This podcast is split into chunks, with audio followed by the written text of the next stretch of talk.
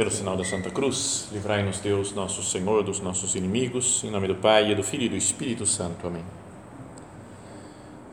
Meu Senhor e meu Deus, creio firmemente que estás aqui, que me vês, que me ouves. Adoro-te com profunda reverência. Peço-te perdão dos meus pecados e graça para fazer com fruto este tempo de oração. Minha Mãe Imaculada, São José, meu Pai e Senhor, meu anjo da guarda, intercedei por mim.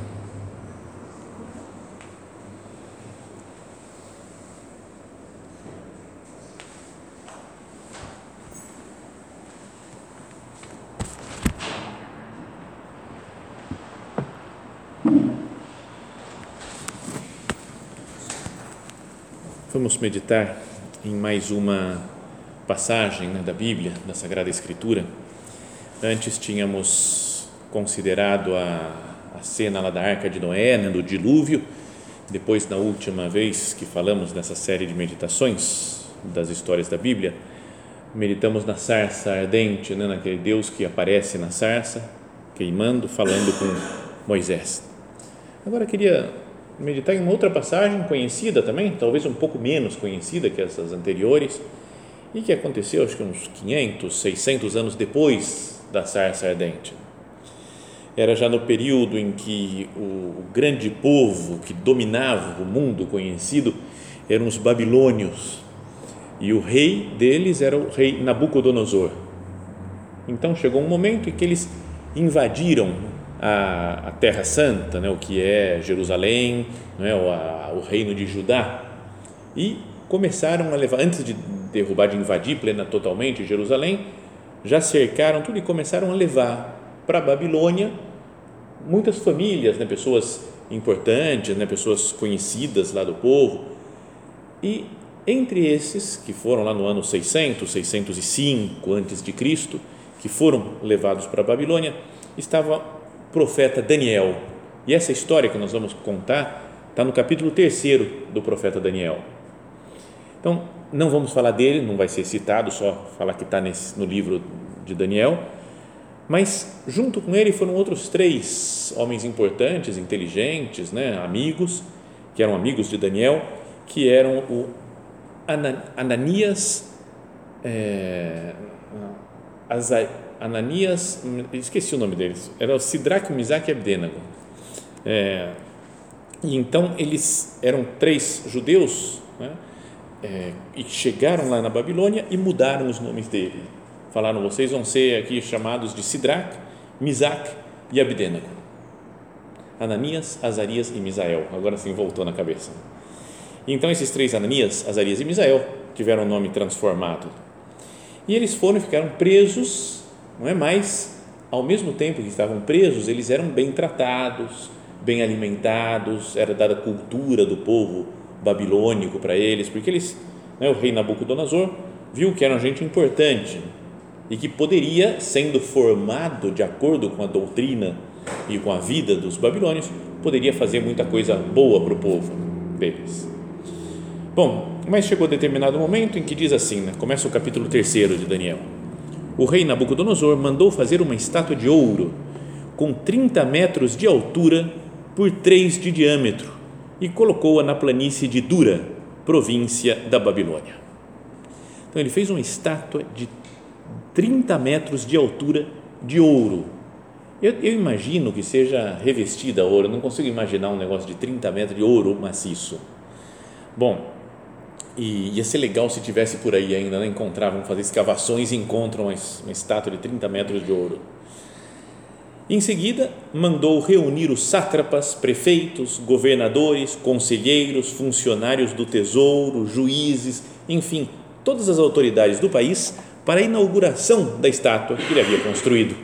Era uma estátua que não sei, pode ser dele mesmo, né? uma estátua de um deus, era uma estátua para ser adorada e fala que todos, então, todas essas pessoas né, importantes do reino se reuniram de pé diante da estátua.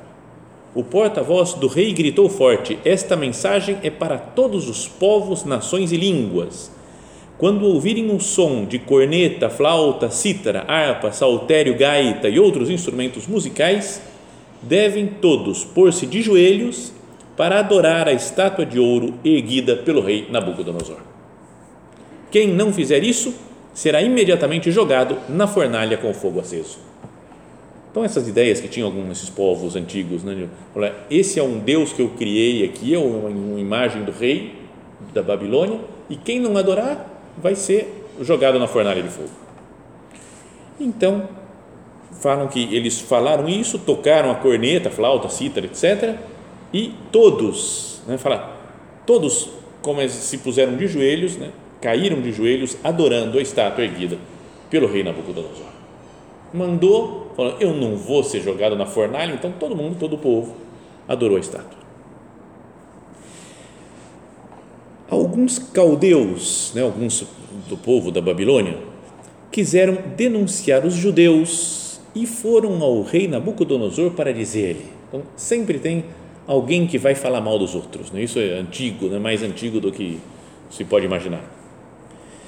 Então eles foram e disseram ao rei Nabucodonosor: Viva o rei para sempre! Tu, ó rei, decretaste que toda pessoa que ouvisse o som de corneta, flauta, cítara, harpa, saltério, gaita e outros instrumentos musicais deveria colocar-se de joelho para adorar a estátua de ouro, e quem não se ajoelhasse para adorar deveria ser jogado na fornalha acesa. Pois bem, alguns judeus que tu, ó rei, nomeaste governadores das províncias da Babilônia, são eles Sidraque, Misaque e Abdenago, é, e Abdenago, não respeitaram a tua ordem. Esses aí que você está alimentando bem, que está dando cheio de cultura, não toparam. Fiquei sabendo. Sabe, começa a fofoca para o rei. Então, é, eles não prestaram culto ao teu Deus, não adoraram a imagem de ouro erguida por ti, ó rei. Nabucodonosor, então, indignado e enfurecido, mandou buscar Sidraque, Misaque e Abdenago. E eles chegaram à presença do rei e este lhes perguntou: Sidraque, Misaque e Abdenago, foi de propósito que não, pregar, não prestastes culto ao meu Deus e recusastes adorar a estátua de ouro que eu ergui? Agora, então, ficai preparados. Quando ouvirdes o som da corneta, flauta, cítara, harpa, saltério, gaita e outros instrumentos musicais, devereis cair de joelhos e adorar a estátua de ouro que eu fiz. Se não adorardes, na mesma hora sereis atirados na fornalha acesa. E qual é o Deus que vos há de livrar da minha mão? Então colocou e falou assim: ó, é sério isso daí? Ó, eu vou mandar tocar corneta, flauta, não sei o quê, e vocês quero ver adorar, porque senão vão para a fornalha. E aí diz: Sidraque, Misaque e Abdenago responderam: Não precisamos dar resposta a esta ordem. É quase como falar assim: ó, nem precisa tocar esses instrumentos. Olha que moral né, que eles têm. Existe o nosso Deus, a quem cultuamos, ele nos pode livrar da fornalha acesa, salvando-nos da tua mão. Mas mesmo que isso não aconteça, mesmo se a gente for queimado e morrer mesmo, fica sabendo, ó rei, que não vamos prestar culto ao seu Deus, nem vamos adorar a estátua de ouro construída por ti, ó rei. Então, só isso daqui, essa, vamos continuar um pouquinho mais a história, né, Porque vocês sabem talvez a continuação mas esse modo de ser, de proceder do rei Nabucodonosor, que a gente falou, ó, é como uma, uma coisa antiga, de povos antigos, a gente não vê muito na sociedade de hoje. Todo mundo tem que fazer isso dessa maneira. Todo mundo tem que adorar essa estátua de ouro. Que pode ser, são várias as ideias, muitas vezes ideologias que estão por aí. Né? Todo mundo tem que se comportar assim todo mundo tem que se ajoelhar e prestar culto ao que nós estamos falando. E foram, falam que foram os sátrapas, prefeitos, governadores, conselheiros, funcionários do tesouro, juízes, enfim, todas as autoridades do país. Todo mundo, a sociedade inteira, prestou culto ao Deus lá, essa a estátua de ouro. E vem esses judeus piedosos, Sidraque, Misaque e Abdenago, e falam: esquece, não vamos. Não vamos nos ajoelhar. Não vamos nos submeter a essas coisas. Nabucodonosor ficou tão furioso contra os três que seu rosto empalideceu. Mandou então acender na fornalha um fogo sete vezes maior que o de costume. Fala, ah, vai queimar bem esse povo agora, esses três. E falam que eles foram mandados então é, para a fornalha e os três jovens caíram amarrados dentro da fornalha acesa. Como a ordem do rei era rigorosa e o fogo da fornalha exagerado, as labaredas mataram aqueles que se aproximaram para tirar Sidraque, Misaque e Abedena. Então, só de chegar perto, já pegou, era um super fogo, né? que pegou, matou os caras que estavam levando os capangas lá do, do rei. E aí diz que eles caíram no fogo e os três jovens ficaram passeando por entre as chamas, cantando hinos a Deus e louvando ao Senhor. Então ficaram andando pelo meio das chamas, tranquilo, rezando, cantando. Daí surge o hino dos três jovens. Aqui no centro, né, no centro do Opus Dei, a gente tem o costume de rezar depois da missa, né? Esse o, o cântica, Canticum Triumpuerorum, né, dos três jovens. Se chama, que é o canto que eles não, não, não, não vou ler tudo aqui, mas é um que começa a falar que os céus louvem o Senhor, né, os animais, as plantas, todas as pessoas têm que louvar a Deus. Isso é o que eles estavam cantando dentro da fornalha, enquanto pegavam fogo, enquanto estava tudo queimando ao redor deles. E morreram aquelas pessoas que tinham os tinham jogado na, na, na fornalha. Então estão cantando lá, bendizei a Deus, todos os que têm o temor de Deus, aclamai e reconhecei que sua misericórdia é para sempre pelos séculos dos séculos. E aí fala, continuando a cena, o rei Nabucodonosor ouviu o cântico dos, dos jovens e ficou muito admirado. Imediatamente dirigiu-se aos ministros, dizendo-lhes: Não foram três os homens que atiramos na fornalha? Eles responderam: Sem dúvida, ó rei. E ele lhes disse: Como então estou vendo quatro homens soltos e andando dentro da fornalha acesa, sem qualquer ferimento, e o quarto tem aparência de um ser divino, parece um anjo. Estavam os três e surgiu um outro personagem lá né, de aparência divina, de aparência angelical, sobrenatural, que estavam lá junto com eles. Nabucodonosor aproximou-se então da fornalha acesa e disse: Sidraque, Misaque e Abdenago, servos do Deus Altíssimo, saiam daí. E aí imediatamente saíram da fornalha, os três, e reuniram-se os sátrapas, prefeitos, governadores, ministros, etc. Né? E dizem que a fornalha não os tinha atingido em nada, nem os cabelos de suas cabeças se tinham queimado, nem as roupas sofreram qualquer dano, nem mesmo o cheiro da fumaça os tinha afetado. Então ele, o rei faz um novo decreto falando todo mundo tem que louvar e cultuar e adorar esse Deus de Sidraque, Misaque e Abedênago, deve ser glorificado por todas as gerações porque ele é muito poderoso e tal, etc. E aí nomeou ainda que esses três né, fossem ganhassem, fossem promovidos, ganhassem cargos importantes dentro do reinado lá da Babilônia. Bom, essa é a história que queria que nós pensássemos, né, que nós meditássemos aqui. Para ver como é, esses três, pela fidelidade ao seu Deus, ao Deus de Israel, eles enfrentam qualquer dificuldade enfrentam qualquer perseguição, mesmo uma, mesmo uma grave ameaça de morte. Para que a gente pense na nossa vida, dizendo: Senhor, eu também sei enfrentar as coisas por você, meu Deus.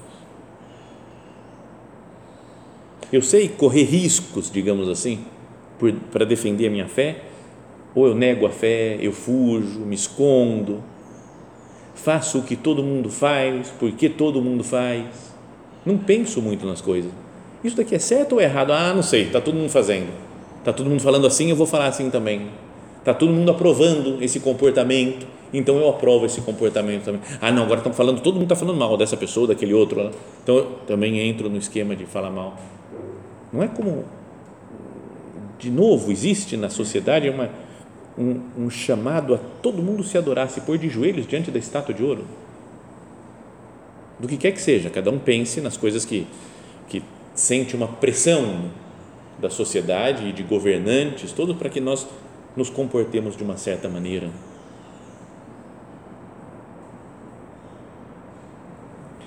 Então, uma primeira coisa para pensar é na fortaleza que esses homens têm diante da perseguição, diante da provação, sem dar desculpas, que a gente poderia até entender né, pela perseguição.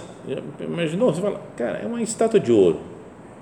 Eu sei que não significa nada isso daqui, que não é Deus nenhum. Se eu não adorar, eu vou ser queimado. A gente não podia pensar, né? Ou eles, os, os três lá, falaram assim, cara, vamos adorar a estátua, o ídolo aqui do Nabucodonosor, só exteriormente. Né? É o nosso coração, internamente, meu coração está se prostrando diante do Senhor. Exteriormente eu faço isso daqui, né? Parece que está, nossa, parece que está adorando a estátua. Mas não estou, porque o importante é o interior.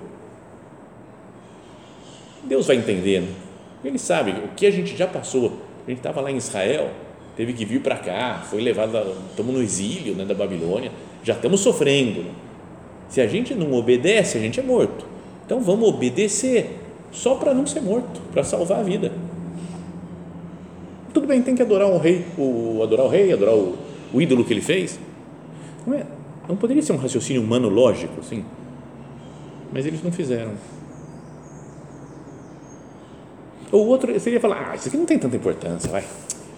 Não, vamos lutar por coisa que vale a pena. Isso aqui é adorar ou não adorar uma estátua de ouro? Cara, isso não tem a menor importância. A gente vai continuar vivendo para Deus sempre. Vamos ser fiéis a Deus, mesmo adorando essa estátua, que não significa que eu estou adorando mesmo. Não tem importância esse negócio. Eu posso, posso me ajoelhar diante da estátua porque não significa nada. É só uma estátua. Ou até com desculpas piedosas, né? apostólicas. Falou, se a gente adora, mesmo que a gente não, interiormente a gente sabe que não tem que adorar esse Deus, né? Mas é uma oportunidade para eu crescer. Dentro, o, o, rei já gosta da gente, porque sabe que nós somos inteligentes, está tratando bem. Agora a gente vai lá na frente de todo mundo, adora. Ele vai falar: esses são os caras. Vão colocar a gente em posição de muita influência na sociedade, e aí a gente pode converter um monte de gente Vamos fazer um apostolado tremendo, evangelização. Não falavam com essa linguagem porque era povo de, de 500 anos antes de Cristo, 600 anos. Não é? Eles não dão desculpas por, por medo para livrar, livrar a própria pele. Tem um comportamento firme de honrar a Deus, mesmo contra todos, quando ele vê a verdade de Deus é essa, mesmo que o mundo inteiro esteja falando o contrário, a verdade de Deus continua. Mesmo que o povo todo, é quem dominava o mundo, eram os babilônios, todos lá, os importantes todos do povo, adoravam a estátua, eles podiam falar, oh, se todo mundo está adorando, é porque acho que deve adorar, tem que, acho que tem que adorar. Não? não, eles são firmes e não se curvam Não existe uma das, das estátuas atuais é o do politicamente correto. Né? Todo mundo tem que se comportar de uma certa maneira. Todo mundo tem que falar isso daqui, tem que aceitar essas ideias, essas outras. Eu me ajoelho diante da estátua de ouro?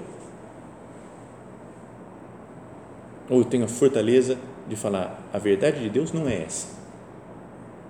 Não é que eu tenho que brigar, pegar uma metralhadora e sair matando as pessoas, né? eles não saíam matando todo mundo. Né? Eles não falam assim, ah, é, vocês estão adorando, então agora eu vou queimar tudo aquilo. Não, simplesmente, tá bom. Eu não vou negar Deus. Vou continuar mantendo a verdade de Deus. E Deus os protegeu na fornalha de fogo. Então, isso é uma primeira coisa, né? Fortaleza nas perseguições, nas contrariedades. Depois, paz nas perseguições, eles têm. Né? Se a gente olha essa cena que acabamos de ler, não fala que os três, Sidraque, Misaque e Abdênago, ficavam correndo desesperados para fugir do fogo. Onde está a saída dessa fornalha? Correndo para um lado, para outro. Estavam lá caminhando, cantando. Não estavam tirando, tirar a camisa e começar a apagar o fogo, tentando apagar. Vamos ver se a gente consegue apagar, vamos resolver os problemas não estavam sentados num canto chorando, ah, como a gente é desgraçado, como a gente está sofrendo. Já não bastava todo o sofrimento anterior, agora mais esse fogo. Não fica reclamando da situação. simplesmente estavam caminhando e louvando a Deus. Então, pensa para as nossas provações, para as dificuldades de qualquer tipo que nós temos. Dessas da sociedade mesmo que falávamos antes, das pressões que nós sentimos, eu, eu fico vivo a vida reclamando da sociedade, dos, dos problemas, das ideologias que tem por aí. Ou eu, eu vou seguir meu caminho, vou caminhar por essas por esse fogo, louvando ao Senhor. Está vendo como a palavra de Deus, né, a Sagrada Escritura, a gente pode, não sei, nos diz coisas para a vida de hoje. Parece uma história legal do passado, que você fala, ah, o pessoal caminhava na fornalha, agora não acontece. Eu entrar numa fornalha, eu vou morrer queimado, acabou, não tem essa. A gente fica nessa coisa mais chamativa, miraculosa, mas a atitude deles, falou, ó, Deus tem poder para nos tirar da fornalha. Mas, se ele não quiser tirar, tudo bem. Nós não vamos negar a Deus. Não vamos adorar outro Deus.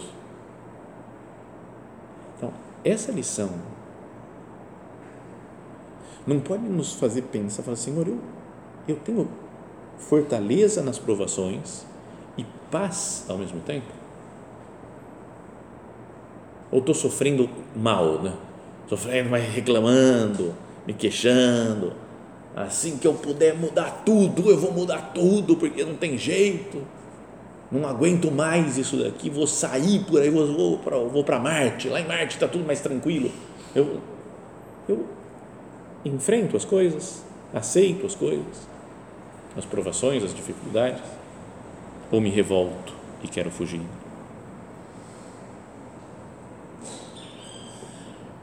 Uma outra ideia para que nós consideremos, né? é essa figura que aparece, um quarto homem, que tem aspecto de um ser divino ou de um filho do homem. Acho que é imediato né, pensar isso, de quando nós estamos na dificuldade, quando somos perseguidos, quando estamos no meio do fogo, Cristo, que é uma figura divina, que é o Filho do homem, caminha conosco no meio do sofrimento Deus não nos abandona.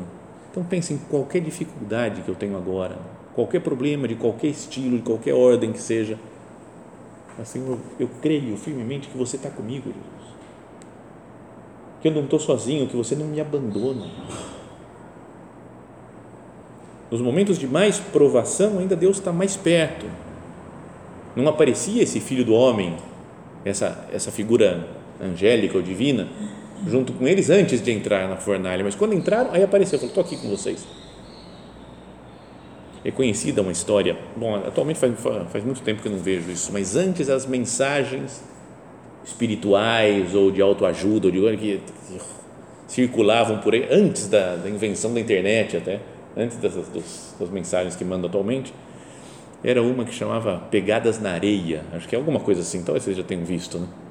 Mas de um cara que falava, não, eu sempre olho para as pegadas na areia, vejo que tem dois pares de pegadas, as minhas e de Jesus que está do meu lado, mas de vez em quando na minha vida tem um par de pegadas só, sou eu sozinho, e eu vejo que principalmente nos momentos de, de tribulação, de angústia, de dificuldade, Jesus, por que, que você me abandonou justo nesses momentos de dificuldade? E aí a frase lá de Jesus era, eram as minhas pegadas e eu estava te carregando no colo, por isso que você não via as suas pegadas. Então, é uma coisa mais piedosa, espiritual, sentimental, não sei, mas, mas é real. É importante né, passar pelas tribulações da vida para que os nossos olhos se abram, abram para que a gente veja esse, esse Cristo que está do nosso lado. Como apareceu para os três jovens. Por exemplo, o Jó, o profeta, o, o, o profeta não, o Jó, do Antigo Testamento. O que sofreu a vida inteira de tudo, perdeu tudo, perdeu suas posses, seus bens, ficou doente, com lepra, cheio de feridas, desprezado por todo mundo. Mas depois de todo o seu sofrimento, ele fala para Deus: né? Antes eu te conhecia de ouvir falar, agora os meus olhos te veem. O sofrimento dá um conhecimento maior de Deus, né? nossos olhos se abrem para Ele Aqui nas chamas se abrem os olhos e eles veem o quarto homem caminhando junto com eles. Santo Estevão, lembra do primeiro mártir? Quando estava sendo apedrejado, uma das coisas que fez ele ser apedrejado mais até foi as coisas que ele falava, né, que ele estava vendo. Né, ele, é, ele é até pouco prudente, vai podíamos dizer. Né? Já estava para ser morto, aí de repente ele fala: Estou vendo o céu aberto e Jesus sentado do lado direito do Pai. Aí, aí rolou pedra, voou pedra para cima dele. Mas sabe, ele, no momento de dor, de sofrimento, o céu se abre e ele vê, ele fala, tá, agora sim eu estou vendo, na hora do sofrimento. São Paulo, depois de tantos sofrimentos, de ser apedrejado, de apanhar em todo lugar, fala, é através dos sofrimentos que temos que entrar no reino dos céus. Talvez depois disso, ainda que teve aquela visão do céu, foi elevado lá para o alto do céu para ver como é que é a vida eterna. Mesmo São João, no Apocalipse, que não morreu mártir, mas parece que ele tinha sido desterrado, lá foi jogado, expulso lá para a ilha de Patmos, dizem alguns, né? E lá foi quando ele tem a visão do Apocalipse. Parece que na hora de sofrimento, de dor, de dificuldade, como se os olhos se abrissem e falassem, agora eu estou entendendo. É preciso passar pela dor, pelas chamas. Os nossos olhos se abrem e os olhos dos outros se abrem também. Aqui, quem viu o, quarto homem lá, o ser angelical lá, o divino, foi o Nabucodonosor. Viu sofrendo e cantando durante o sofrimento, fala, cara, tem alguma coisa especial aí, né? Quando uma pessoa não cristã, por exemplo, nos vê sofrendo com amor, carregando a cruz com paz, fica tocado, falando, o que, que essa pessoa tem que ela consegue aguentar o sofrimento? Hoje mesmo conversávamos né, um, sobre um acidente que aconteceu na Espanha, anteontem, numa, num colégio que as pessoas da obra, como o colégio que tem aqui, né, os colégios que, uma, que pessoas da obra cuidam lá em Madrid há muitos anos. Que uma senhora, uma mulher foi levar a filha, buscar a filha, não sei, e errou lá alguma coisa na, na direção, e em vez de dar ré, acelerou e foi para frente e atropelou, acho que três meninas, né? e uma delas morreu, com seis anos. Então, uma história, uma coisa super trágica, né? uma criancinha morrendo na frente da escola, atropelada por outra mãe, de outra amiga, talvez dela, que ela uma dureza, né? e que depois no velório a mãe da menininha morta estava abraçando a mãe que matou a menina sem querer, como que entendendo a dor, né? a cruz, abraçando as duas.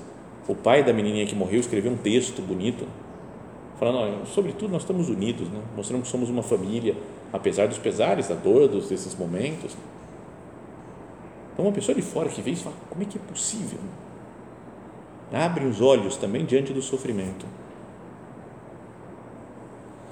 Vamos terminar nossa meditação. Queria citar dois trechos da carta de São Pedro, né, da primeira carta de São Pedro que tem na Sagrada Escritura. Ele fala assim: Caríssimos, não estranheis o fogo da provação que lava entre vós tem um fogo da provação, esse fogo dos três jovens, né? é, é o fogo da provação. Deus vai nos purificando. Não, não estranheis o fogo da provação que lavra entre vós, como se alguma coisa de estranho vos estivesse acontecendo. Pelo contrário, alegrai-vos por participar dos sofrimentos de Cristo, para que possais exultar de alegria quando se revelar a sua glória. Não é algo de outro mundo, o sofrimento que vocês estão passando, que nós estamos passando, que o mundo e a igreja estão passando, passa na tribulação. Em outro trecho da carta, São Pedro fala: graças à fé e pelo poder de Deus estáis guardados para a salvação que deve revelar-se nos últimos tempos. Isso é motivo de alegria para vós, embora seja necessário que no momento estejais por algum tempo aflitos por causa de várias provações. É necessário que por esse momento a gente passe por uma provação, uma dificuldade. E aí fala: deste modo, o quilate de vossa fé, que tem mais valor que o ouro testado no fogo, alcançará louvor, honra e glória no dia da revelação de Jesus Cristo. Então aqui ele faz uma ligação né, do falando é como o ouro que é testado no fogo fui pesquisar aqui que é isso daqui, como é que funciona esse negócio. Então fala, tem várias explicações, tem vídeo no YouTube para ver como é que purifica o ouro. Agora fazem com material químico também, né? Mas antigamente, nessa época, faziam sempre com fogo, né? Sempre no fogo. Então eles colocavam, pegavam a né, terra, ou água, o material que tivesse com, com fogo, com fogo, perdão, com ouro, e jogam lá no fogo e a coisa vai se derretendo até que fique líquido aquele ouro, misturado com um monte de impurezas, depois parece que desce lá no fundo do, do que está queimando né, o ouro, as impurezas sobem, retira as impurezas e vai purificando, vai passando para um lado, joga num balde com água, depois tem um processo todo. E diziam, não sei se é real, se é verdade isso, mas que o, o fundidor lá, a pessoa que estava limpando o ouro, né, purificando o ouro, ele tinha que olhar para aquilo e ver quando se refletia um pouco a, a imagem dele no ouro, é que já está bom, agora já está brilhante, agora coisa, é ouro, está puro já, não tem as, as outras impurezas. Quando refletia o, o rosto dele no ouro. E dizia alguém um comentário de uma pessoa falando: o rosto de Cristo é assim, né? A gente passa por purificação, purificando, purificando, até que Cristo olhe e fala: estou me vendo. Se formou Cristo nessa pessoa que foi provada pelo fogo. É o que fala São Pedro, né? É necessário que no momento sejais por algum tempo aflitos, por causa de várias provações. Deste modo, o quilate de vossa fé, que tem mais valor do que o ouro testado no fogo, alcançará louvor, honra e glória no dia da revelação de Jesus Cristo. Vamos terminando, né? E pedindo a Nossa Senhora que, que nos ajude a passar pelas tribulações, que nós não tenhamos medo, que a gente saiba dar a cara, dar a vida por Cristo, como fizeram esses três jovens. E esse fogo pelo qual nós passamos, o fogo da provação, vai nos purificando, vai nos, nos limpando, para que nós nos apresentemos né, santos diante de Deus, nosso Senhor.